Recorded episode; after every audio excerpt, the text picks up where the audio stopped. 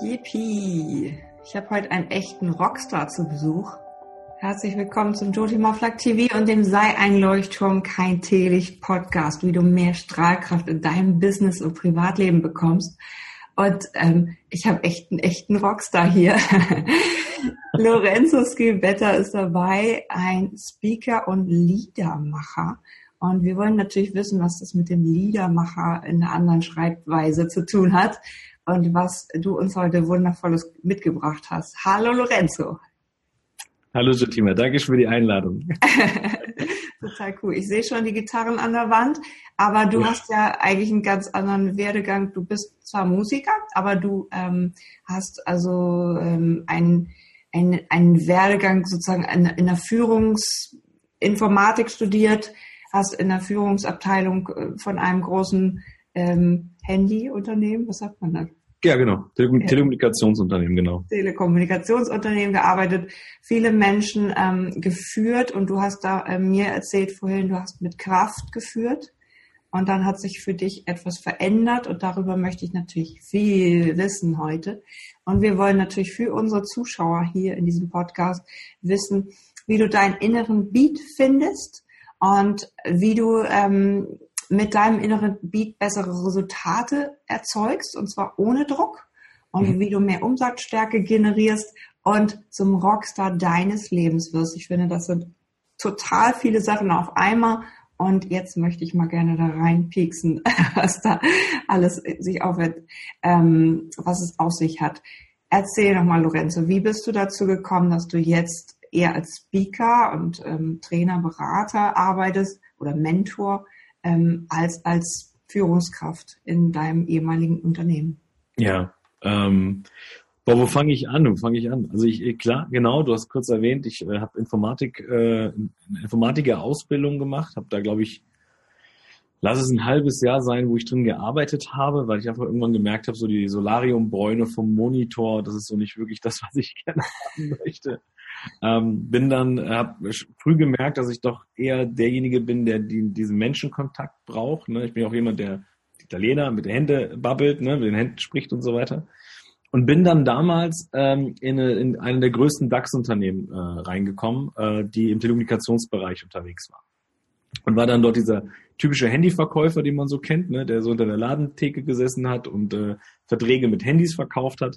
Und ähm, habe dort wirklich über Jahre dann mir diesen Werdegang, habe dort den Werdegang halt gemacht. Ne? War dann äh, Filialleiter, Gebietsleiter ähm, und so weiter und so fort. Habe da 120 äh, Menschen in Verantwortung gehabt und das mit 23 Jahren. Das ist, glaube ich, so die Besonderheit. Also mit 23 Jahren 120 Leute in der, in der, in der Führung gehabt und äh, hatte von Tuten und Blasen keine Ahnung. Also ich war ein geiler Verkäufer, wurde mir nachgesagt, aber so Menschen führen, Menschen entwickeln, hatte ich bis dahin noch gar nicht. Ne? Und äh, ich weiß nur, damals kam mein Chef auf mich zu und sagte, hey, ähm, kannst du es dir vorstellen, äh, Menschen zu führen, eine Filiale zu führen damals? Und ich so, ja, ja, gib mir Geld und äh, du hast einen Titel, bist Führungskraft. Und ich so, cool, mache ich.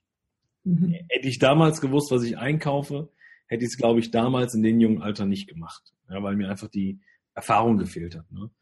Und ähm, das wäre im Weiteren kam noch dazu, dass ich jemand war, der aus dem Elternhaus, äh, Papa Sizilianer, ne, aus dem Elternhaus eben eine sehr, äh, wie soll ich sagen, sehr straighte äh, Führung erleben durfte, ja, und habe das mitgenommen dann eben auch in die Firma. Das heißt, ich habe ähm, dann dort auch noch Führungs, äh, also Vorgesetzte gehabt, die sehr, äh, sehr streng geführt haben, also die typische autoritäre Führungskraft, gerade im Vertrieb, ja, und habe mir das natürlich ange äh, antrainiert. Ne? Also ich habe dann alles aufgesaugt, was ich so gesehen habe, habe das perfektioniert, habe ich immer gesagt. Ja, war halt so ein Meister in der nonverbalen Kommunikation teilweise und äh, habe das auf meine Mitarbeiter äh, jeden einzelnen Tag, äh, meine Mitarbeiter das spüren lassen. Also ich war ein Großmeister in der, äh, wenn es darum geht, mit Befehl, Gehorsam, Druck und Angst zu führen.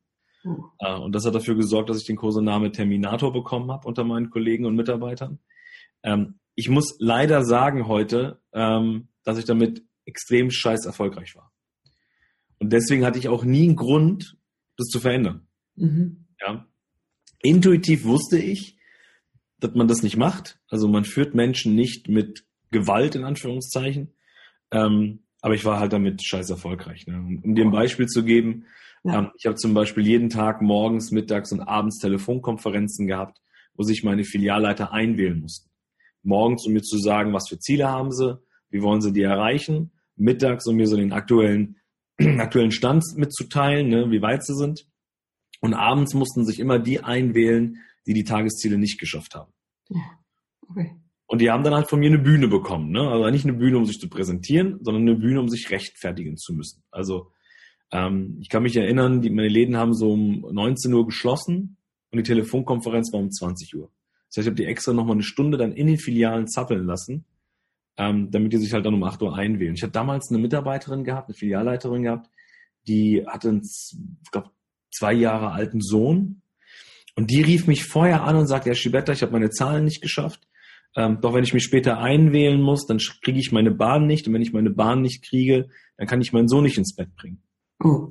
Und weißt du, was meine Antwort darauf war? Mir doch egal. Machen Sie Ihr Problem nicht zu meinem Problem. Sehen Sie, dass Sie Ihre Zahlen schaffen, dann müssen Sie sich abends nicht ein. Gruselig. Ja, also ich, wie gesagt, Terminator war dann, ich glaube noch das, das harmloseste Wort, was ich damals von meinen Kollegen und Mitarbeitern bekommen habe. Ja. Aber wie gesagt, ich war halt scheiß erfolgreich damit. Ne? Was dann passiert ist, ist, dass wenn du halt Menschen über einen längeren Zeitraum mit, ähm, mit Druck und Angst führst, ist nur eine Frage der Zeit, bis die Leute krank werden, bis sie irgendwann keinen Bock mehr auf dich haben, bis sie kündigen, bis sie mhm. einfach einen Ausweg suchen. Ne? Und in meiner Hochzeit war es halt so gewesen, dass ich um die 120 Stellen hatte und davon, lass es mal mehr wie 50 Prozent, ein bisschen mehr wie 50 Prozent besetzt davon. Oh. Das heißt, ich selbst war dann teilweise wieder in den Filialen, habe wieder mitverkauft, um die Filialen irgendwie aufzubekommen. Ne? Und wenn du halt jeden Abend mit Bauchschmerzen ins Bett gehst und morgens mit Bauchschmerzen aufstehst, dann brauche ich dir, glaube ich, nicht erklären, äh, wie lange dein Körper das mitmacht. Ne? Ja, ich kenne das. Und ich kann mich erinnern, ähm, dass meine Frau damals, meine Frau war die erste, die es so einigermaßen mitbekommen hat, dass ich mir Sachen nicht mehr merken konnte. Weil ich 24 Stunden, sieben Tage, ich habe nur funktioniert. Ich habe nur Brände gelöscht. Ja. Und ähm, ich habe mit meiner Frau teilweise gesprochen, ich kann mir den Samstag im Wohn äh, in der Küche, ich habe meine Frau mal gefragt, was machen wir denn heute? Ne? Und die hat immer so eine To-Do-Liste gehabt, kennst du, so mit, mit Häkchen, so alles, was so erledigt werden muss. Und fünf Minuten später stehe ich wieder auf der Matte und frage wieder, was machen wir heute? Obwohl sie es mir vor fünf Minuten gesagt hat. Ja. Und das Ganze habe ich mitgenommen in die Arbeit. Das heißt, ich habe äh, einmal die Woche immer Reportings angefordert von meinen, von meinen Jungs und Mädels. Bin mit denen telefonisch in die Reportings gegangen. Also mussten sie mir dann aufschreiben, was, hab, was haben wir die Woche gemacht und, und, und. Und fünf Minuten später rufe ich die gleichen Menschen an und frage, wo das Reporting bleibt. Mhm. Ja, also ich konnte mir Sachen nicht mehr merken und meine Frau hat dann irgendwann gesagt, ist mir jetzt scheißegal, hat einen Schlüssel genommen von meinem Büro, hat mein Handy reingeschmissen, mein Laptop reingeschmissen, Tür zugemacht und den Schlüssel versteckt. Mhm. Ich hatte halt gar keine andere Wahl. Ne? Also ich, ich, konnte nichts mehr machen in dem Moment und habe gemeint, ja, und jetzt? Sagt sie, ja, und jetzt packst du deine kleine Tochter ein und mich und wir gehen jetzt mal schön bummeln, einkaufen, was essen und einfach mal den Tag genießen. Und wir kamen dann super spät nach Hause. Meine, meine Kleine war damals, weiß ich nicht, zwei, drei Jahre alt oder so. Und äh, die ist dann so bei mir im Arm eingeschlafen. Ich habe die dann in ihr Winnie Pooh-Zimmerchen gebracht, habe mich dann zu meiner Frau auf die Couch gesetzt. Und während meine Frau mit mir spricht, Jotima, stehe ich auf und verlasse das Wohnzimmer wie ferngesteuert Richtung Flur. Und ab mhm. dem Moment kann ich mich an nichts mehr erinnern. Ich habe es nur von Erzählungen sagen von meiner Frau, die mir dann irgendwann erzählt hat, dass ich dann dass sie nur einen riesen Knall gehört hat, ich dann irgendwie auf dem Boden gelegen habe und das Einzige, woran ich mich erinnern kann, ist, dass ja. ich am nächsten Morgen ähm, eben in einem Bett aufgewacht bin, was nicht mein Bett war. So, und jetzt stell dir vor, du wachst da auf in einem Bett, was nicht dein Bett ist. Mhm. So scheiße kalt, dass deine Zähne zusammenklappern. Oh. Und du hast in einem einen Moment ist dir mega kalt, gleichzeitig ist dir heiß, dann wird dir wieder kalt, dann hast du dieses Schüttelfrost, dann ist dir, dann schwitzt du wie Sau, als hättest du drei Stunden Sport gemacht und das immer abwechselnd, ne? Mhm. Und ich kann mich erinnern, ich schaue so über meine Füße drüber, sehe ein Namensschild mit meinem Namen drauf, mit irgendwelchen Zahlen, sehe da irgendwie tausende von Geräten vor mir, tausende von, von gefühlt tausende Betten, krieg in dem Moment Panik, weil ich keine Kontrolle habe, ich weiß nicht, was hier gerade passiert. Und im gleichen Moment höre ich rechts von mir, wie Menschen weinen. Mhm. Und dieses Weinen, wenn du nach Luft schnappst, kennst du das? Dieses, wenn du halt richtig am, am, am Heulen bist.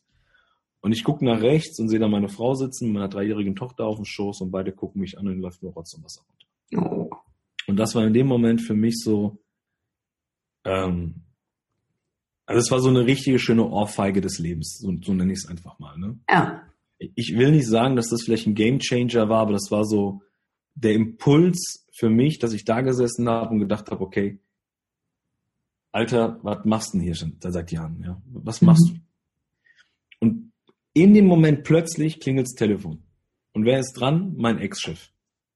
Und ich gehe halt dran, ne? Und dann sagt er, Herr Gibetta, äh, Ihre Frau hat gestern Abend schon angerufen, machen Sie sich keinen Kopf, wir wissen über alles Bescheid, erholen Sie sich, sehen Sie zu, dass Sie zeitnah gesund werden, äh, weil ihr, ihr Gebiet bricht hier gerade auseinander.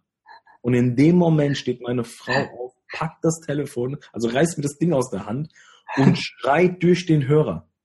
Ja, also glaube, der damals, also irgendwas in der Richtung wie, ähm, entweder kommt mein Mann zurück in einer anderen Funktion oder er kommt gar nicht mehr und legt auf. Mhm. Und in dem Moment habe ich nicht mehr im Bett gelegen, sondern ich habe dann im Bett gesessen und ich gucke meine Frau an und ich glaube, das war die zu dem Zeitpunkt die geilste Frage, die ich stellen konnte. Denn ich habe sie gefragt, warum hast du das gemacht? Und in dem Moment guckt sie mich an und das Gesicht wird weich und die sagt zu mir, Schatz, weil du mir wichtig bist. Oh. Ja. In diesem Moment war, weißt du, war mir alles, dieses ganze Rennen nach Anerkennung, äh, dass dein Portemonnaie gefüllt ist, dass dein Chef dir einen Schulterklopfer gibt, dass alles super ist, war mir in dem Moment sowas von scheiß egal. Das Krasse ist nur, in dem Moment, wo ich in diesem Bett gesessen habe, habe ich meiner kleinen Tochter damals so in die Augen geguckt, diese rot unterlaufenden Augen. Und mir ist nur eine Sache im Kopf hängen geblieben. Und es war nicht dieses, er kommt zurück, sondern er kommt nicht. Mhm. Und das war für mich so, ich glaube, das war der Game Changer damals, weil ich gucke meiner Kleinen in die Augen und denke mir so, scheiße, was ist, wenn ich wirklich nicht zurückkomme? Wie bleibst du dort in Erinnerung? Als Arschloch, als Terminator, als Diktator? Mhm. Wie bleibst du bei den in Erinnerung? Und gleichzeitig, hm? Ja, es kommt mir wirklich vor, als ob du da deine Seele, also das, du hast komplett deinen Körper verlassen einmal. Reset. Ja, genau. Ja, das, genau, das war auch so. Ja. Die, Ärzte, die, die, die, damals war das, glaube ich, eine Ärztin, die mich damals betreut hat. Die kam zu mir und hat mir die Frage gestellt, ob ich, äh, ob ich Drogen nehme. Und ich guck die an, ich sage, ich Drogen, ich, ich trinke noch nicht mal Alkohol und ich manchmal mhm. frage ich mich, wo das Kind herkommt. Aber sagt sie so, ja, habe ich gemeint, warum Drogen? Hat sie gemeint, Herr Schivetta, weil ihre Blutwerte waren so hoch wie bei einem, der sich gerade, der sich gerade so einen goldenen Schuss äh, irgendwie gegeben hat. Also ja. die, mein Körper war komplett äh, so wirklich Kaltstart, ne? So mhm. runtergefahren, komplett und wieder hochgebootet, ne? Als Informatiker, wieder hochgebootet. Ja. In dem Moment, wo ich meine Tochter in, in die Augen geguckt habe, denke ich mir so, okay. Und dann war, glaube ich, so der Punkt, der, der, wie du sagtest, das war so wirklich in dem Moment so 180 Grad. Und ich habe meine Kleine angeguckt und habe gesagt, Schatz, ich werde alles daran setzen, wenn du irgendwann alt genug bist, und wenn du keinen Bock hast, bei mir in der Firma zu arbeiten, weil du Bäckerin willst, Ballerina werden willst, was weiß ich, ich werde alles dafür tun, dass du niemals so einen Arschlochchef kriegst, wie ich damals einer war. Ja. Und das ist der Grund, warum ich morgens aufstehe mit dem Gedanken, warum ich abends ins Bett gehe mit dem Gedanken. Genau deswegen. Weil ich Führungskräfte weg von dieser Führungskraft haben will. Mhm. Weil Führungskraft, ich mag dieses Wort nicht, weil Kraft, da steckt dieses Führen mit Kraft. Ich übe Kraft auf Menschen aus in Form von Befehl, Gehorsam, Druck, Angst. Und ich will mhm. die Führungskräfte hinlenken zu, dass sie mit Persönlichkeit führen, dass sie Menschen anziehen, dass Menschen aus freien Stücken sagen, wow, ich finde den so geil oder ich finde sie so mega. Ich, wenn wir morgen Bratwürstchen verkaufen, dann verkaufe ich morgen Bratwürstchen. Ich stelle das nicht in Frage. Ja? Und das will ich. Und der Grund ist wirklich meine Tochter. Meine Tochter steht im Endeffekt auch für, ich sage jetzt mal, für all die Generationen, die gerade kommen. Mhm. Ja, weil ich will einfach diese Ellbogenmentalität mal raus aus den Firmen, weil wir haben, glaube ich, lang genug so geführt. Und äh, genau. Firmen reklamieren Fachkräftemangel. Ich glaube, da draußen gibt es keinen Fachkräftemangel. Das ist die Art und Weise, wie du dich nach draußen hin ansprechend positionierst. Ne? Ja. Es gibt Firmen, die zeigen ja, dass es keine gibt. Also wenn du dir so eine Virgin anguckst oder äh, eine Apple anguckst oder eine Amazon anguckst, die heulen nicht wegen Fachkräften. Da würde ich mir mhm. mal Gedanken machen. Ja. Und das ist, und das ist die, die Story, ja. Und über diese ganze Zeit gab es halt eine Sache neben meiner Familie, die mein Kopf so über Wasser gehalten hat. Und das ist so hier Die Musik. Ja. Und äh, irgendwann habe ich eben diese beiden Leidenschaften, also einmal das Thema Musik, ich, bin- seitdem ich acht Jahre alt bin, schreibe ich Musik, mache ich Musik mit meinen Bands und so weiter. Und auf der anderen Seite eben die Leidenschaft von Menschen ins, in den Wachstum bringen, ne? also Führungspersönlichkeiten schaffen. Das in Form, ob ich jetzt auf der Bühne stehe, Vorträge mache oder in meinen eigenen Seminaren oder Corporate in den Firmen. Aber ich habe diese beiden Leidenschaften einfach zusammen äh, gepackt und daraus ist der Liedermacher entstanden. Also auf der einen Seite mache ich Lieder und auf der anderen Seite mache ich Lieder. Ja. Ja. Das ist die Ja. Story dazu, ja. Sehr schön. Und da hast du jetzt inzwischen angefangen, einfach Mentoring, ähm, Trainings für Firmen zu geben und, und Begleitung dabei? Genau, also ich habe, wie gesagt, seit ähm, boah, 16 Jahren jetzt, ähm, wo ich, wo ich jetzt schon Führungs, wo ich Führungskraft war, Führungspersönlichkeit geworden bin. Das mache ich ja seit 16 Jahren, seit, glaube länger wie zwölf Jahren mache ich Trainings und Seminare, auch Mhm. innerhalb den Firmen. Und ähm, ein guter Freund von mir kam irgendwann, den habe ich äh, dabei geholfen, eben bei sich im Unternehmen entsprechend als Führungspersönlichkeit sich zu etablieren äh, im Bauwesen. Also ich keine Ahnung, wie ich da reingekommen bin, ja. Und der hat dann irgendwann zu mir gesagt, Lori, ich habe keine Ahnung, was du da gemacht hast. Das ist aber so mega, du musst raus damit. Du musst damit raus. Ne? Und ich habe damals gesagt, warum? Brauche ich nicht. Ich habe ein schönes Häuschen im Wald, eine tolle Familie, ein schönes Auto äh, und so weiter und so fort. Für was soll ich das machen? Brauche ich nicht. Mhm. Und er hat aber die ganze Zeit immer wieder gestachelt, gestochelt, immer wieder und hat mich dann irgendwann äh, auf eine, auf eine, was war das gewesen? Glaube, Gedankentanken war es gewesen, auf eine Gedankentanken-Rednernacht gebracht. Und ich wusste ja gar nicht bis dahin, dass man äh, mit Vorträgen auf Bühnen stehen kann vor, ich sage jetzt mal, einem öffentlichen Publikum. Ich kannte Mhm. das nur innerhalb der Firmen. Ne? Und das war so die Geburtsstunde, wo ich dann gesagt habe, okay, ich gehe damit raus. Und dann haben wir angefangen, auch ähm, öffentliche Seminare zu machen. Und daraus ist auch ein Mentoring entstanden. Das heißt, ähm, ich äh, habe CEOs, habe Führungskräfte, auch Menschen, die gerade in die Führungsrolle schlüpfen, ähm, die ich in meinem Mentorprogramm zum Beispiel mit begleite. Auch sogenannte Shadow Coachings habe ich. Ähm, da fragen mich die Leute auch immer, was ist ein Shadow Coaching? Ich habe die Erfahrung gesammelt, dass du Menschen Wissen geben kannst. Mhm. Ja, Also die saugen alle Wissen auf. Gerade Führungskräfte saugen ja Wissen auf. Die Herausforderung ist nur, sobald ich wieder in meinem gewohnten Umfeld bin, also wieder in meiner Firma mit den gleichen Leuten, mit dem gleichen Rahmen, mit den gleichen Tapeten, mit den gleichen Herausforderungen, ist all das Wissen, was ich aufgenommen habe, weg. Mhm. Weil ich wieder in diese alte Welt komme. Das heißt, ich habe wieder diese alten Rahmenbedingungen. Ah ja, das So. Seminarprinzip, wenn die wieder nach Hause kommen. Das Richtig. Deswegen sage ich auch immer, du hast so diese ganzen Seminarhopper, ne? Weil die Ja. hoppen zu Seminar zu Seminar zu Seminar, saugen, saugen, saugen, saugen, saugen, aber so wirklich in die Umsetzung kommen sie nicht. Und ich gebe denen auch gar nicht so wirklich die Schuld, weil das ist einfach das gewohnte Umfeld, was dich halt immer wieder so in dieses, in diese alte Rolle wieder reinholt, ne? Und das ist bei Führungskräften extrem.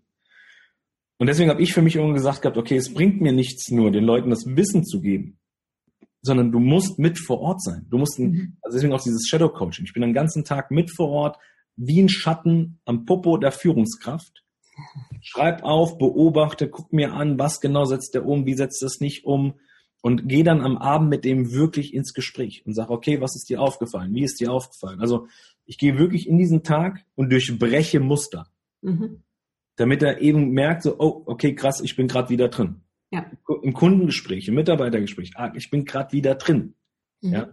Und ähm, das ist so das, wo wir, wo wir die größten Erfolge mit erzielen, weil du wirklich live im Tagesgeschäft sofort in seiner Gewohnheit diese Muster unterbrichst Mhm. und Raum schaffst für unsere Umsetzung. Ja. Ja. Und das ist das, was ich liebe. Das ist das, wo, wo ich dann eben merke, dass da so die Persönlichkeit auch dann von der Führungskraft rauskommt. Ne? Wow. Führungskraft Cool. weg von dieser Kraft geht und hin zu dieser Persönlichkeit. Ja. Ich hatte hier gerade eine Frage, ähm, ob das ein Burnout war, was du hattest. Ja, also das war ähm, der Verdacht von Burnout. Also genau, also Burnout wurde jetzt im, ich habe noch mal Glück gehabt, ja. Mhm. Also es war so eine Vorstufe, eine Vorstufe, ähm, aber die Symptome waren schon diese des, des Burnouts. Ne? Also die, die Ärzte haben Verdacht auf Burnout, ähm, aber es wurde jetzt, wie sagt man äh, in der Arztsprache, es wurde jetzt nicht Burnout festgestellt, sondern es war ein Verdacht auf Burnout. Ja. Okay. Wie lange warst du dann äh, out of order? Boah, das kann ich hier gar nicht so genau sagen. Ich glaube, das waren, ähm, also es waren auf jeden Fall mehrere Wochen, mehrere Wochen, wo ich, wo ich Schachmatt war. Ah, okay, gut. Und dann Genau. hast du deinen Job ge gekündigt. Nein, nein, nein. Ich, ich, der, der, mein Vorteil war ja, ich, ich war ja gut. Ja. Ja, das, also die Zahlen haben ja für sich gesprochen. Ähm, das war ja, und mein, mein Vorgesetzter damals, der, der hat ja auch gesagt, die, die wollen mich ja nicht loswerden. Ne? Also mhm. die wollten, ja, ich bin wieder zurück in die gleiche Firma, mhm. nur in einer anderen Funktion. Also damals bin ich dann in, ähm, boah, wie hieß es, NEÖ, Neueröffnung. Also mein Job war dann gewesen, mit Standorte zu suchen, Mietverträge auszuhandeln, ähm, dann Personal einzustellen. Also ich habe, glaube ich, keine Ahnung, wie viele Bewerbungsgespräche ich täglich geführt habe, äh, mhm. die Leute einzustellen. Und dann hatte ich ein Jahr mit meinem Team, ähm, war die Aufgabe gewesen, diesen Standort zu etablieren. Und sobald der etabliert war, habe ich den abgegeben an einen bestehenden Gebietsleiter, an einen bestehenden Regionalleiter. Mhm und bin dann weitergefahren. Ne? Also ich habe ja. nie die Lorbeeren kassiert, so nenne ich es jetzt einfach mal. Das Schöne war aber, dass ich gerade während dieser Zeit ein komplett neues Mindset aufbauen konnte. Ja. Eben dieses, ich genieße den Weg und nicht das Ziel. Mhm. Ja, es war so, ich soll ich sagen, es war, guck mal, kriege ja wieder Gänsehaut, ja? es war so ein, ein geiles Gefühl, Menschen dabei zuzuschauen, wie die wachsen. Ja. Die über sich hinauswachsen. Wenn so die ersten, weißt du, du holst, ich habe dann teilweise Menschen geholt, Maler, Lackierer, Bäcker, äh, ähm, Kellner, die mit Vertrieb, mit Verkaufen, mit, mit, mit im, Store nie irgendwas am Hut hatten. Aber die halt mhm. reden konnten, die sich mhm. Spaß hatten zu reden, ja, sich mit auszutauschen. Und es war immer so schön, wenn du die Leute dann gesehen hast, so am Anfang, die dann gesagt haben, Lorenzo, boah, ich keine Ahnung, ob ich das hinkriege, ob ich das kann, ob ich das überhaupt, überhaupt ein Verkäufer bin und und und. Und die dann zu sehen, wie sie dann über diese Wochen, über Monate dann über sich hinausgewachsen sind. Und das war für mich, also ich, auch wenn es echt klischeehaft oder, oder wie soll ich sagen, äh, ganz, ganz viel rosa Wolken jetzt irgendwie klingt. Teilweise echt gefahren und hatte Tränen in den Augen, wenn ich dann Mitarbeiter und, und heute auch noch, ja, wenn ich dann denke so, ey, den hast du damals eingestellt und der ist heute in dieser Firma Regionalleiter mhm. und führt die Menschen genauso wie diese ganzen Werte und, und Sinn und, und, und Philosophien, die ich damals mit auf den Weg gegeben habe, die führen die Leute heute genauso und sind teilweise die stärksten Gebiete und Regionen und die mit und das mit Herz, wo die mhm. Menschen da hingehen und sagen, ich freue mich auf meinen Job, ich, ich, ich bleib länger, ich vergesse die Zeit, ich, ich liebe meinen Chef, ja. Und das ist so, wo ich dann denke, boah, da krieg, könnte jetzt gerade wieder Pipi in die Augen kriegen. Ja, schön. ja, was mich erfüllt, ja. Ja, na super. Und dieses finde deinen inneren, finde deinen Beat, ähm, hast du ja ähm, so als Slogan für dich entdeckt. Ja. Ähm, hat ja auch ganz viel mit dem Herzen zu tun. Ähm, wie, wie hat sich jetzt dieser Weg so, so, dass du plötzlich deinem Herz mehr zugehört hast? Ja, also klar, das war bei mir natürlich eben dieser Schmerz. Ne? Ich sage halt, also für mich ist ja Menschen bewegen sich oder anders. Ich bin der festen Überzeugung, dass du Menschen niemals in die Veränderung bringst.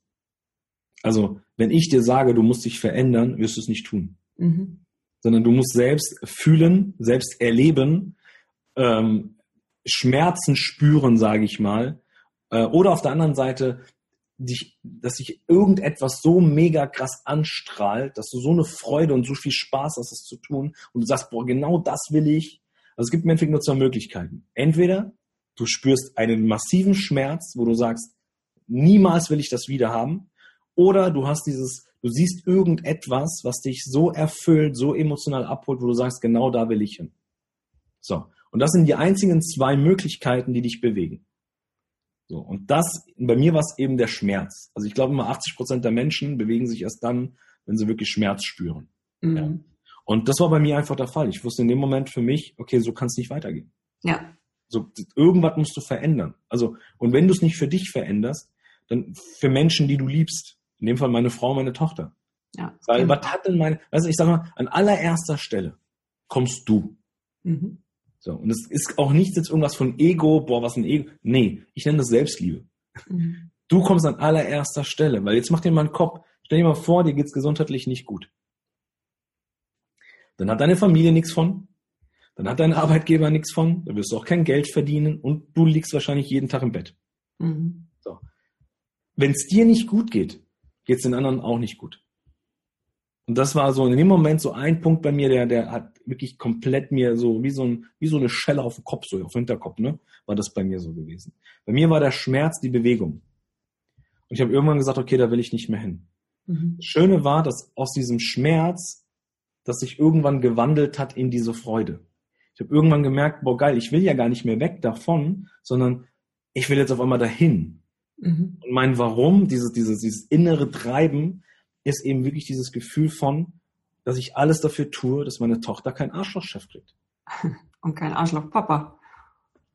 Den hat sie, das ist das Merkwürdige, ne? Ja. Sie hat ja echt, also um jetzt mal so von oben auf mich runterzuschauen, ein Arschlochpapa hat sie nie gehabt. Ja. Ich liebe meine Tochter abgöttisch. Und ich sage auch ganz offen, für mich ist eine Führungspersönlichkeit in Zukunft derjenige, der mehrere also ich sag mal so, so einen transforma transformativen Führungsstil hat. Ja. Mhm. Also der auf der einen Seite auch Papa und Mama ist für Mitarbeiter. Mhm. Also, weil ich sag jetzt mal so, du hast auch einen Sohn, sagtest du, glaube ich, fünf Jahre. Tochter. Eine Tochter, fünf Jahre. Ähm, ich glaube nicht, dass du deine Tochter, wenn deine Tochter auf dich zukommt und sagt, Mama, Mama, aua, aua, aua, dass du sagst, mach dein Problem bitte zu deinem Problem, äh, such mal was anderes, ne? Sondern mhm. im Moment bist du da. Ja und du unterstützt und du hilfst und guckst, dass das Auer irgendwie weggeht. Ja. So. Und genau das ist Job einer Führungspersönlichkeit in Zukunft. Unser Job ist es, Hoffnung und Mut zu machen. Unser Job wird es sein, Sicherheit zu geben. Ja. Und vor allem den Glauben in den Menschen zu stärken. Das wird unser Job sein. Und wenn uns das nicht gelingt, dann wird genau das passieren, was in der Schlecker passiert ist, was in der Karstadt passiert ist und, und. Riesenunternehmen, die innerhalb von Monaten weg waren. Ja. Ja. Und einfach mit dieser, dieser inneren Führung auch irgendwie die Flexibilität im Außen irgendwie. Äh, ja, das, das Schöne, das Schöne ja. ist ja, jeder von uns, jeder von uns, egal wie alt du bist, mhm. egal was für eine Hautfarbe du hast, egal was für eine Sprache du sprichst, ja, jeder von uns hat diesen inneren Treiber. Jeder. Und es gibt eine ganz, ganz schöne Übung, die ich äh, konzipiert habe. Ich nenne sie Tonspur. Mhm. Und ähm, wenn es okay ist, also jetzt alle, die hier gerade zuschauen, macht euch mal folgenden Spaß. Nehmt euch wirklich mal ein, zwei Stunden. Lasst eine schöne Musik im Hintergrund laufen, die ihr, die ihr mögt. Und dann setzt ihr euch hin und nehmt ein DIN A4-Blatt. Und dann macht ihr, das sind ihr quer. Und dann nehmt ihr, macht ihr eine Linie. Mhm. Ja? Und unter diesem Strich schreibst du die fünf schmerzhaftesten Momente auf zwischen deinem fünften und deinem sechzehnten Lebensjahr. Warum zwischen dem 5. und 16.? Weil es die Zeit ist, in der wir geprägt werden und re-geprägt werden, also rebrandet werden, sage ich immer so schön, ja.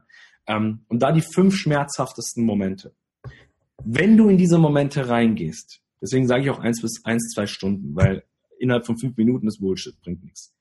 Und dann machst du die Augen zu und zoomst mal zurück, als wäre das die Szene aus diesem Hollywood-Film. Reinzoomen, als wärst du live 3D in dieser Rolle. Sprich, du bist sieben Jahre alt, dann bist du in dem Moment sieben Jahre alt. Und du zoomst da rein.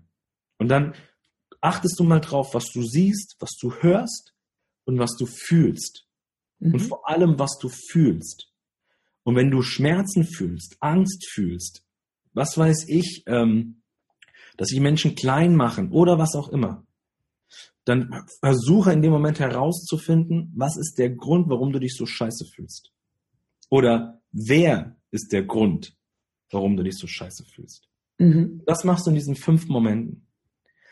Gleich danach machst du genau das Gegenteil. Das heißt, du gehst in die fünf prägsamsten Momente, die fünf geilsten Momente, die fünf schönsten Momente. Und da zoomst du rein. Und auch da machst du genau das Gleiche. Was hörst du, was siehst du, was fühlst du? Und du stellst dir die Frage, warum fühle ich mich gerade so geil? Wer, mhm. was ist der Grund? Oder wer ist der Grund dafür, dass ich mich so gut fühle? Und eins kann ich dir versprechen. Du wirst in diesen fünf schmerzhaftesten Momente und in diesen fünf prägsamsten Momente eine Schnittmenge finden. Bei mir war das im schmerzhaften, in den schmerzhaftesten Momenten dieses Gefühl haben von, du bist nichts wert. Ja, das war bei mir immer so. Du bist nichts mhm. wert, du musst Vollgas geben, du musst Leistung zeigen, nur so kriegst du Anerkennung, nur so bist du was wert. Ähm, dann bin ich noch einer von vier Brüdern, der zweitälteste. Das heißt, ich war mhm. immer dieses typische Sandwich-Kind. Also mhm. keiner hat richtig gesehen oder so. Ja. Genau. Hat natürlich meinem Selbstwertgefühl äh, alles kaputt gemacht, was irgendwie kaputt gemacht werden konnte. Das heißt, ich habe immer dieses Gefühl in diesen schmerzhaften Momenten waren immer, ich bin nichts wert. Ich habe nichts zu sagen, mir hört keiner zu die tollsten und prägsamsten Momente waren immer dann, nicht wenn ich Anerkennung bekommen habe, sondern wenn ich in dem Moment bedeutsam war für jemanden. Mhm.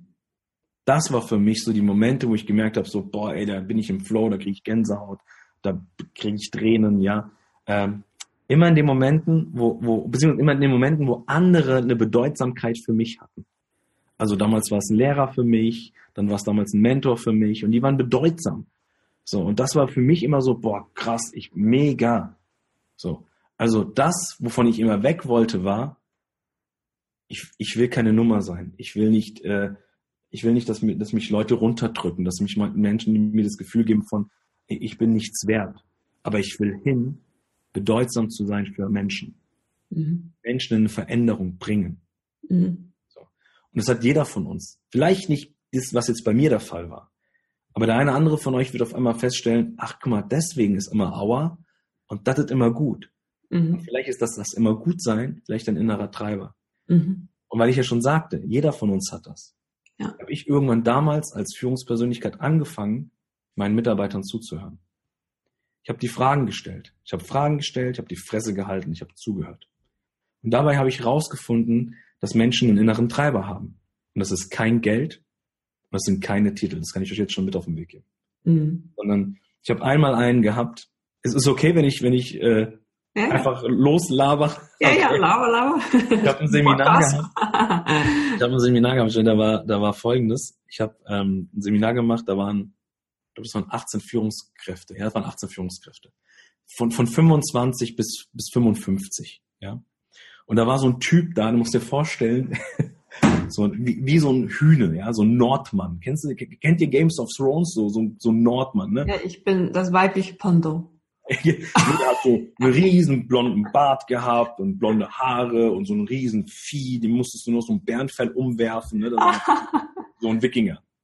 Und er sitzt da und ich, äh, ich die, die erste Frage, die ich immer stelle bei mir auf den Seminaren ist, warum sind Sie Führungskraft? Und habe in dem Moment genau diesen Herrn angeschaut. Und der guckt mich an, ne, auch so, und sagt so, naja, wegen der Kohle, ist doch klar. Und ich schaue den an und sage, ah, okay, wegen dem Geld. Hm. Drehe mich um und sage, wie viele von euch glauben, dass Geld wirklich der Treiber ist, ähm, in eine Führungsrolle zu kommen oder vielleicht der Titel? haben sich 80 Prozent der Leute gemeldet. Ich denke mir so, okay. dann bin ich hingegangen und darf ich fragen, warum Geld dir so wichtig ist? Und es hat keine Minute gedauert und du siehst, wie dieser Hühne an Mann, ja, in sich zusammengefallen ist und die ersten Tränen runtergelaufen sind. Und ich sage nur in dem Moment, okay, und genau da, in dieser Emotion bleibst du jetzt. Mhm. Ich will von dir wissen, warum Geld so wichtig ist. Mhm. Dann guckt er mich an und sagt, Lorenzo, damals, wo ich klein war, in der DDR, sind meine Eltern von A nach B, von B nach C, von D nach E geflüchtet. Wir hatten gar keine Chance, irgendwie anzukommen. Immer dann, wenn ich Freunde aufgebaut habe, musste ich den Freunden wieder Tschüss sagen. Dann sind wir, dann habe ich gedacht, boah, endlich haben wir eine Chance. Und meine Eltern sind von der DDR in den Westen geflüchtet. Und dann dachte ich mir, boah, im Westen, da ist alles anders. Das Blöde war, im Westen sind wir wieder geflüchtet, weil die Leute uns nicht bei sich haben wollten. Das heißt, mein Papa ist wieder von A nach B, hat immer wieder einen Job gesucht, hat immer hier. Das heißt, wir mussten immer wieder reisen. Wir waren wie Reisende. Wir sind nie angekommen. Und ich bin Papa. Ich habe zwei Töchter, ich habe eine tolle Frau und ich will meinen Kindern nicht genau den gleichen Scheiß äh, anbieten wie mein Papa damals. Mein Papa hat keine andere Wahl gehabt, aber ich habe eine Wahl. Und wir haben uns vor drei Jahren ein Haus gekauft. Und dieses Haus ist für mich so dieses, jetzt sind wir verwurzelt. Wir können nicht einfach von A nach B. Man kriegt wieder Gänsehaut, wenn ich nur drüber ja. Und der hat auf einmal so Tränen in den Augen gehabt, aber wir alle anderen auch, ne? Ich Trainer, mhm. die 18 anderen, die haben alle echt Tränen in den Augen gehabt und dann sagt er, oh. ich will meinen Töchtern niemals das Gefühl geben, dass sie sich von ihren Freunden trennen müssen, weil der Papa immer von A nach B will. Und deswegen habe ich dieses Haus gekauft. Und dieses Haus, Lorenzo, muss bezahlt werden. Und deswegen ist mir das Geld wichtig. Und in dem Moment sagte ich, ah, okay, dir geht es nicht ums Geld. Dir geht es um dieses Ankommen. Dass deine Kinder nicht Zu Hause, ja. Sagt er, guckt er mich an und sagt, ja. ja Dann habe ich ihm die Frage gestellt, was denkst du, wie viele Mitarbeiter bei dir im Team fühlen und denken genau das Gleiche? Sagt er, einige wahrscheinlich. Dann sage ich, warum sprichst du nicht mit deinen Mitarbeitern genau über dieses Thema? Und dann sagt er zu mir, ich dachte immer, es will keiner hören. Mhm. Dann sagen, hab, na, probier's mal aus. In vier Wochen sehen wir uns wieder, mach das mal. Mhm. Nach vier Wochen kam der zu mir und gemeint, ich weiß nicht, was ich dir sagen soll. Ein Großteil meiner Mitarbeiter, denen ist die Kohle scheißegal. Teilweise haben die genau den gleichen Beweggrund wie ich. Mhm. Und das Krasse ist, die arbeiten auf einmal nicht mehr fürs Unternehmen. Die arbeiten nicht mehr wegen der Kohle. Die arbeiten nicht mehr wegen irgendeiner Anerkennung, sondern Lorenz, das Krasse ist, die arbeiten für mich. Mhm. Kommen ins Unternehmen und sagen, Chef, was können wir heute tun, wow. damit wir alle dieses Ziel erreichen? Ja. Und das hat jeder von uns. Und das ist dieses, wo ich dann sage, finde deinen Beat. Ja, du stehst morgens mit dem Gedanken auf, du gehst abends mit dem Gedanken ins Bett, du brauchst keine extrinsischen Motivationen mehr. Das ist die intrinsische Motivation, die dich bewegt. Mhm. Wenn du das bei deinen Jungs und Mädels herausfindest und dann den ihr intrinsische Motivation mit auf deine Straße packst und sagst, komm, gib mir mal die Hände und wir laufen jetzt mal den Weg zusammen, weil wir haben ja das gleiche Ziel. Mhm. Damit dich keine Sau mehr nach irgendeiner Gehaltserhöhung fragen oder nach irgendwelchen Incentive-Reisen oder nach irgendwelchen Sonderurlauben oder keine Ahnung. Weil diese intrinsische Motivation da ist. Intrinsisch, von, oben, von innen nach außen. Genau. Ja. Ein Unternehmen sowie eine Seele ist meine feste Überzeugung, wächst immer von innen nach außen. Mhm. Sobald du von außen irgendwas brauchst, was dir das Gefühl gibt, dass du von innen wächst, denk drüber nach. Geh dann mhm. noch in dich und fühl mal da rein. Ja. Und das kann ich mhm. allen Führungskräften, die hier gerade zuschauen, allen Coaches, allen Trainern, allen Menschen, die mal auf eine große Bühne wollen, den kann ich das nur mit auf den Weg geben. Mhm. Ja. Okay. Wie, wie sieht denn das aus in der Arbeitswelt? Also ich kenne viele aus meiner, äh, von meinen hier Zuhörern, die das regelmäßig schauen und an, anhören, ähm, die eher dann in die therapeutische Coach-Richtung oder irgendwie was ne, spirituelles, alternatives gesucht haben, ganzheitlich, und die in solchen Firmen untergegangen sind. Also wie ich ja auch. Ich bin damals irgendwie da drin, wie, wie ich fühlte mich so ausgelutscht. Und ähm, das, ähm, also hat sich da was verändert oder ist da jetzt ein Wandel spürbar, dass dieses We is the new me, dass diese Firma irgendwie, dass die Firmen irgendwie anders ticken? Oder sind das dann nur diese modernen Start-ups irgendwie, da hattest du vorhin schon halt gesagt, Virgin mhm. und so diese großen, die dann wirklich auch ein, eine emotionale Beziehung dazu irgendwie führen? Ja, also ähm, ja, wir befinden uns gerade in so einem Wandel. Mhm. Ähm, warum? Weil der Rahmen, in dem wir gerade alle sind, uns dazu zwingt, umzudenken. Also es ist nicht so, dass wir jetzt gerade da sitzen und sagen, ja, ich suche mir das gerade mal aus. Ja? Mhm. Wir werden gerade dazu gezwungen. Warum? Guck dir den demografischen Wandel an, guck dir die Globalisierung an, Digitalisierung an. Wir haben nicht nur äh, gerade dieses, äh, wir haben immer mehr ältere Menschen, immer weniger jüngere Menschen. Ja, dann hast du noch gerade bei den jüngeren Menschen eben dieses Gefühl von, ähm, ich will mich selbst verwirklichen. Ich will, ich will bedeutsam sein für jemanden im Unternehmen. Ich will damit wirken können. Ja. Mhm. Wir haben nicht mehr dieses, ähm, der Grund, warum wir gerade in diesem krassen Wertewandel auch sind, ist, dass wir, wir sind nicht mehr in diesem Industriezeitalter. Weißt du, damals war das ja so gewesen, und da, und da sage ich auch, Führungskräfte, autoritäre Kräfte haben wir damals gebraucht. Die haben wir gebraucht. Im Industriezeitalter haben wir die gebraucht, weil nach dem Krieg nach dem Krieg haben die Menschen gesagt, okay, was jetzt? Ihr habt nichts mehr, alles ist weg. Ich brauche jemanden, der mir Orientierung gibt. Ich brauche jemanden, der mir irgendwie Klarheit. Ich brauche jemanden, der mich an die Hand nimmt.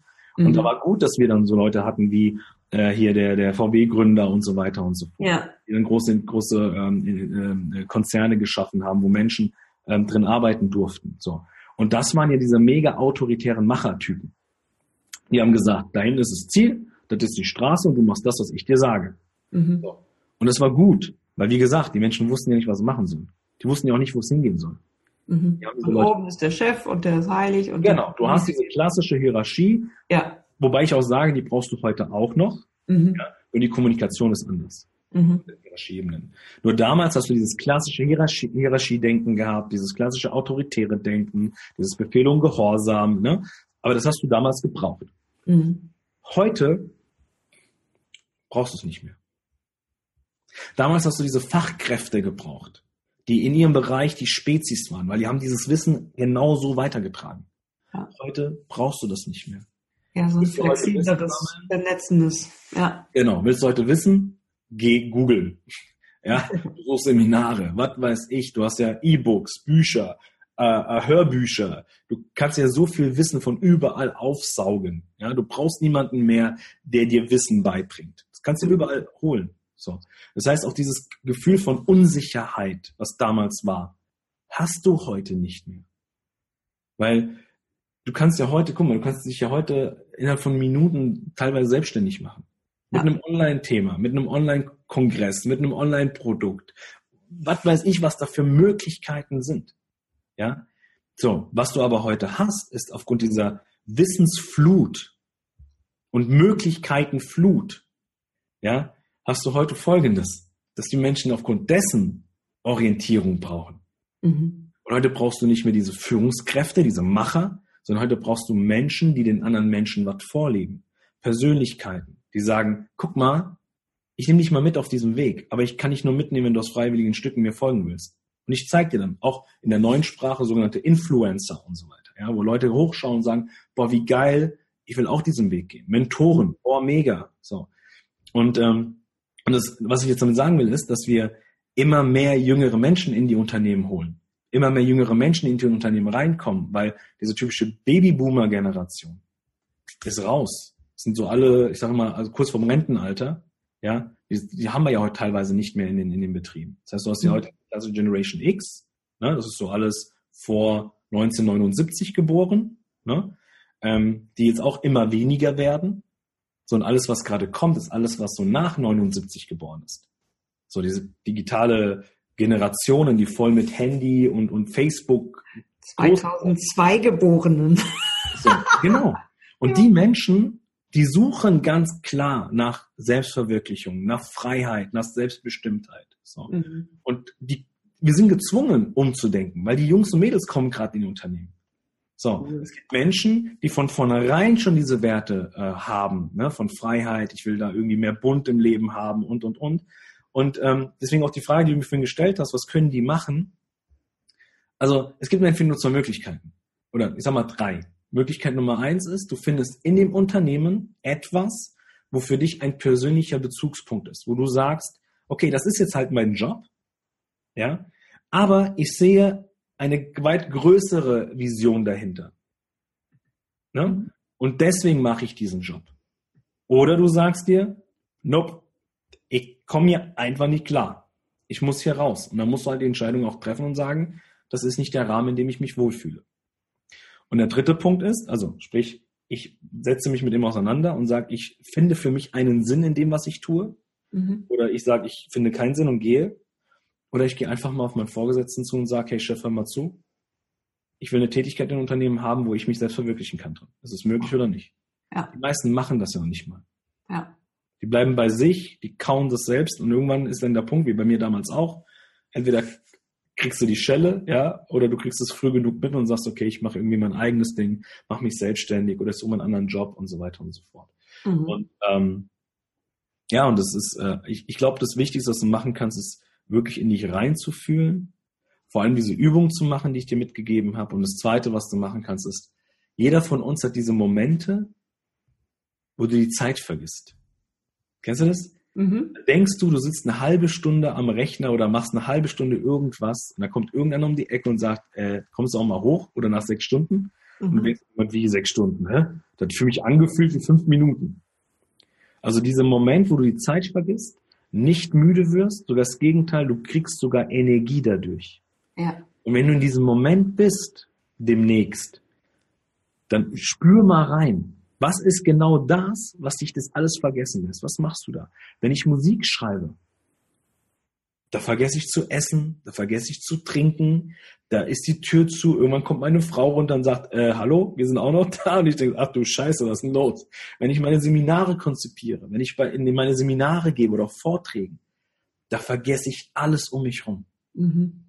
Und wenn du so Momente hast, dann ist vielleicht genau das das, was dich ausmacht was du vielleicht richtig gut kannst, in Verbindung mit dem Schmerz, in Verbindung mit der Freude, in Verbindung mit diesem Rahmen, ist das eventuell genau das, was sich in Zukunft erfüllt und diesen Beat, deswegen rede ich immer von diesem Beat, weil jeder von uns hat einen anderen Beat.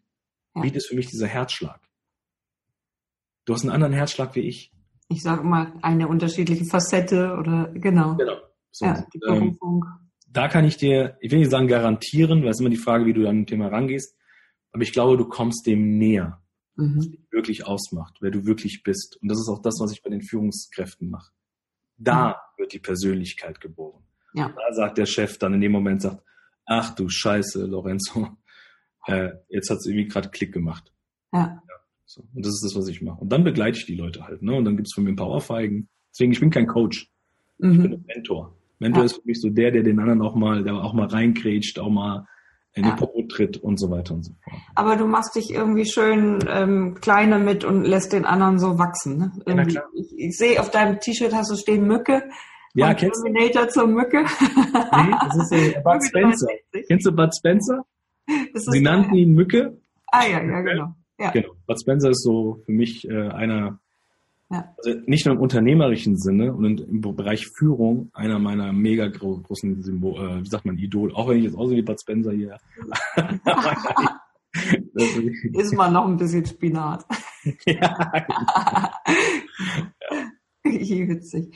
Nee, aber ich meine, du hast einfach so ein super schönes Herz, was ich irgendwie jetzt von dir mitgekriegt habe, jetzt in, in der Dreiviertelstunde. Und ähm, ich glaube, du kannst noch mehr loslassen und noch mehr von diesem Beat und von diesem Herzen irgendwie sprechen lassen. Da werden Menschen reihenweise sich angesprochen fühlen. Also da ist ich, so großes Potenzial. Total schön. Weißt du was, das äh, erst vor kurzem, das- ich, boah, ich weiß gar nicht, äh, vor ein paar Wochen, ähm, hat jemand zu mir gesagt, ähm, ich habe ja immer gedacht, dadurch, dass ich, äh, soll ich sagen, dadurch, dass ich gedacht habe, ich brauche diese, diese Anerkennung, ne? Also ich muss, die Leute müssen mich sehen, ne? ähm, war ich immer laut. Mhm. Ich hab immer, war immer laut, ne, multipräsent und immer laut und laute Musik und deswegen mein Claim war ja dieses Lied Like a Rockstar, Rockstar, bam, bam, bam. Und ich habe irgendwann für mich da gesessen, gerade in den letzten Wochen und habe gedacht, habe echt da gehockt und einer hat zu mir, nee, Aine hat zu mir gesagt, Lorenzo, ich verstehe nicht, warum du so laut sein musst. Und dann habe ich da gesessen und gemeint so, ja, das irgendwie, das, danke für die Frage und danke für die Aussage, weil das macht gerade in mir was. Ne? Mhm. Und auch das wieder ein Thema hier in die Runde, wenn der, der eine oder andere etwas zu dir sagt und es bringt dich in dem Moment, macht es mit dir was. Ob es dich Mhm. jetzt wütend macht oder ob das irgendwie dich ins Nachdenken bringt, dann ist irgendwo was. Und da Ja. solltest du vielleicht mal reingehen, ja. Ja. Bei mir war genau der Punkt, dass ich dann da gesessen habe und gesagt, okay, lass mal zurückzoomen. Was waren die Momente, wo ich wirklich bei den Menschen was verursachen konnte? Also emotional irgendwas in Bewegung bringen konnte. Und das waren immer die Momente, wo ich leise war. Mhm. Deswegen, wenn du Musik von mir hörst, ist das Singer-Songwriting-Musik. Das ist leichte, zerbrechliche, zarte Gitarrenmusik und darauf singe ich deutsche Texte. Wenn ich in den Unternehmen bin, wenn ich meine Vorträge halte, sind das immer leichte, emotionale, verletzbare Momente, wo die Leute da sitzen und sich selbst spiegeln können. Das ist nicht laut, das ist nicht pam-pam, das ist immer direkt ins Herz. Ja. Weil ich bin der festen Überzeugung, dass wir nicht aus den Erfahrungen lernen. Wir lernen aus der Emotion in der Erfahrung. Mhm. Das heißt, wenn du eine Erfahrung sammelst und die, die Emotion in der Erfahrung war so scheiße, dann wirst du in Zukunft versuchen, wirst du alles daran versuchen, solche Szenarien nicht wieder zu erleben. Wenn es aber Momente waren, die so schön für dich waren, wie zum Beispiel, Papa kriege ich ein Eis. Und Papa sagt, ja. Dann wollen wir in Zukunft immer ein Eis haben, wenn wir an einer Eisdiele vorbeilaufen. Kennst du Ja. das? Ja. So. Und deswegen sage ich, wir lernen nicht aus der Erfahrung, wir lernen immer aus der Emotion in der Erfahrung. Emotion ist das, was uns bewegt. Okay. Emotion ist das, was uns ausmacht. Wow, schön. Toll. Und da kann man ja diese Übung machen mit den fünf äh, negativen und fünf positiven, auch, auch diese, diese Emotionen, so diesen, diesen Kern da drin irgendwie finden, der wie Ja. ein Rahmen auf. Boah, Ja. pathetisch. Ja. Mal, Lorenzo, kann ich dich was fragen? Für die mutigen Visionäre, die aufstehen wollen wie ein Leuchtturm, wie ein Rockstar, ihr Leben zu meistern, hast du da einen Song? Ob ich dann Song? Ja, na klar habe ich dann Song. Oder so, so Also, kleine. Song, den habe ich, ähm, den habe ich sogar auf einem Seminar geschrieben. Ja, ich habe da eine Übung gemacht, die mich so geflasht hat, dass ich die Übung abgebrochen habe, meine Gitarre geholt habe und diesen Song innerhalb von 15 Minuten sogar geschrieben habe. Und der Song heißt Neue Helden. Wow. Und der Refrain, weil du es gerade gesagt hast, der, der Refrain geht im Endeffekt so, wir sind, wir sind neue Helden, neue Helden der Nation, positive Visionäre machen uns die Welt, wie sie uns gefällt. Das der Refrain aus dem Lied. Kann man auch auf iTunes runterladen. Äh, ich glaube Spotify, Google Play und so weiter gibt es das Lied auch. Lorenzo Schibetta, Neue Helden. Schön. Da kann man sich den anhören. Ja, das ist, das ist mein Lied. Sehr cool. Das finde ich total schön. Gibt es ein Seminar, wenn ich jetzt nicht irgendwie Führungskraft ist, kann ich auch ein Seminar bei dir besuchen, um diese Ja, na klar. Herzfeeling von dir zu bekommen, diese Herzkraft? Ja, also zum Beispiel ähm, diese Übungen, die ich jetzt gerade äh, gerade mitgeteilt habe, die machen wir zum Beispiel bei Hard Rock Live, finde deinen Beat. Das ist ein Tagesseminar, geht den ganzen Tag. Also da stellst du dir einfach vor, du kommst auf ein Konzert und kriegst ein Seminar dazu. Ja, also ich bin so ein Typ, ich, ich liebe es oder ich liebe es auch Menschen zu sehen, die ähm, Seminare erlebbar machen. Ja, also dieses typische Ding, man setzt sich hin und dann schreibt man und dann labert da vorne irgendeiner was, ich sag dann mal PowerPoint Karaoke. Ja, ja ne, PowerPoint Karaoke, dann gucken alle ans Bild und singen irgendwie alle mit.